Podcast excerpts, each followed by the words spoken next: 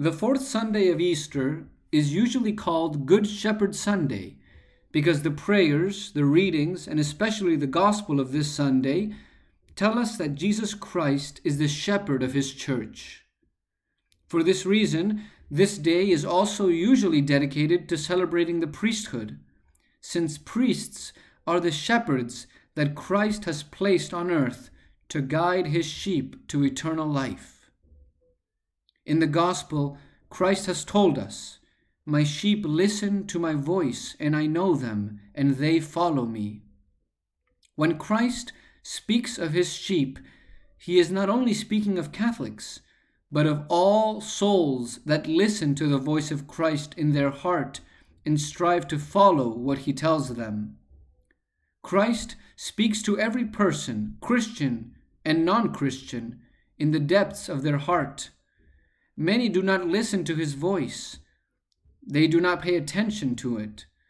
But there are some who, even though they are not Christians, listen to the voice of Christ who speaks in their conscience and follow that voice. These people are part of the flock of Christ. Although they do not explicitly know Christ, if they had the opportunity to hear the gospel, they would believe and become Christians. That's why it's important to preach the gospel to them so that they can come to believe in Him whom their hearts desire. The true flock of Jesus Christ, then, are those who hear His voice and follow it. It is what St. John saw in the Apocalypse, as we hear in today's second reading. I, John, saw an, Im- saw an immense crowd that no one could count from every nation, race, people, and language, standing before the throne and the Lamb, clothed in white garments and with palm branches in their hands. This great crowd is the community of all the elect, the true flock of the Lord, all those who listen to the voice of the shepherd and follow him. To them, the Good Shepherd gives eternal life. They are from all nations and races because as St. Paul says, there is neither Jew nor Greek, there is neither slave nor free, there is neither male nor female, for you are all one in Christ Jesus. Now in heaven they are with Jesus Christ their shepherd, as the Apocalypse says. The Lamb that is before the throne will be their shepherd, and he will lead them to springs of living waters. Those living waters are the very essence of God, which we will drink in heaven and will become in us an infinite source of peace and joy. But while the flock of Christ has not yet reached heaven, where its shepherd waits for it, who shepherds it here on earth? Christ left twelve shepherds, who are the apostles, to take care of his sheep, as he said to his apostle St. Peter Tend my sheep. And the apostles left the bishops. The bishops, therefore, are the shepherds of the flock of Christ here on earth, and together with them the priests who assist them in this work. What is their mission? First of all, they must gather into the unity of the Catholic Church all the sheep of Christ who are scattered throughout the world and who do not yet know Christ but hear his voice deep in their hearts. This is what St. Paul and St. Barnabas were doing in today's first reading. They came to Antioch in Pisidia and began to preach the gospel of Christ to the Jews, and many of them believed. Then they began to preach also to the Greeks, to the Gentiles, and also among them many believed. This is the first mission, therefore, of bishops and priests to preach the gospel, especially to those who do not know it. There are many people who would believe in Jesus Christ if they heard about him.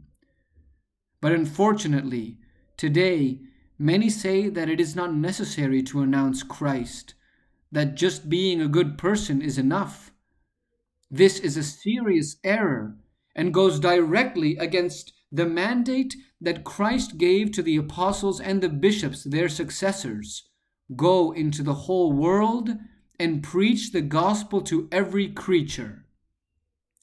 From here, we also see the great dignity that the priest has, for he is the instrument chosen by God to bring salvation to all peoples, both by preaching and by giving the sacraments, which are the channels of grace and salvation baptism, which makes us children of God, the Eucharist, which gives us spiritual strength, confession, which resurrects us when we die because of sin, the anointing of the sick, which prepares us for a holy death.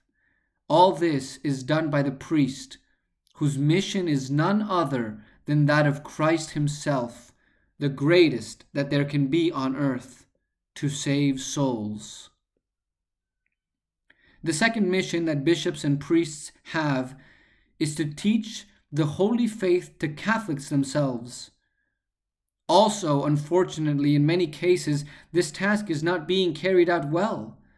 How many priests there are who teach the faithful things that are contrary to the faith? That there's no need of going to confession, that hell doesn't exist, that those who are civilly married but married not in the church can receive communion, that it's not a sin to use contraceptives, that it's not a sin to live a homosexual life. So many things that do not represent the Christian faith and are contrary to the teachings of the church, and yet the same priests and bishops teaching them. The priest must be the image of the true shepherd, Jesus Christ, and therefore he must teach what Christ taught, because only Christ has words of eternal life. Therefore, dear brothers and sisters, on this Good Shepherd Sunday, let us pray ardently for all bishops and priests of the world. Let us pray that they may be faithful to the ministry they have received, that they may teach the Catholic truth, the truth of all the ages, and not new doctrines that mislead us. Let us also do our part so that there will be more vocations let us support our seminarians with prayers and donations. Young married couples, be generous with God and have children, offering them to Him, so that He might deign to choose one of them for such a holy ministry. Young men, consider if God is calling you to the sacred priesthood. If the priests where you are teach things that are contrary to the faith, do not be afraid to speak with them Demand that the word of God be preached to you unadulterated. And if they do not listen, leave that parish and look for one where the true doctrine is preached. Let us ardently pray for the reform of the clergy, which is the most important thing to renew the church. For as the priests are, so will the people be. May Jesus, our good shepherd, Give us shepherds according to his heart, who with their word and example will guide us to the well springs of eternal life. To him be glory and love for ever and ever. Amen.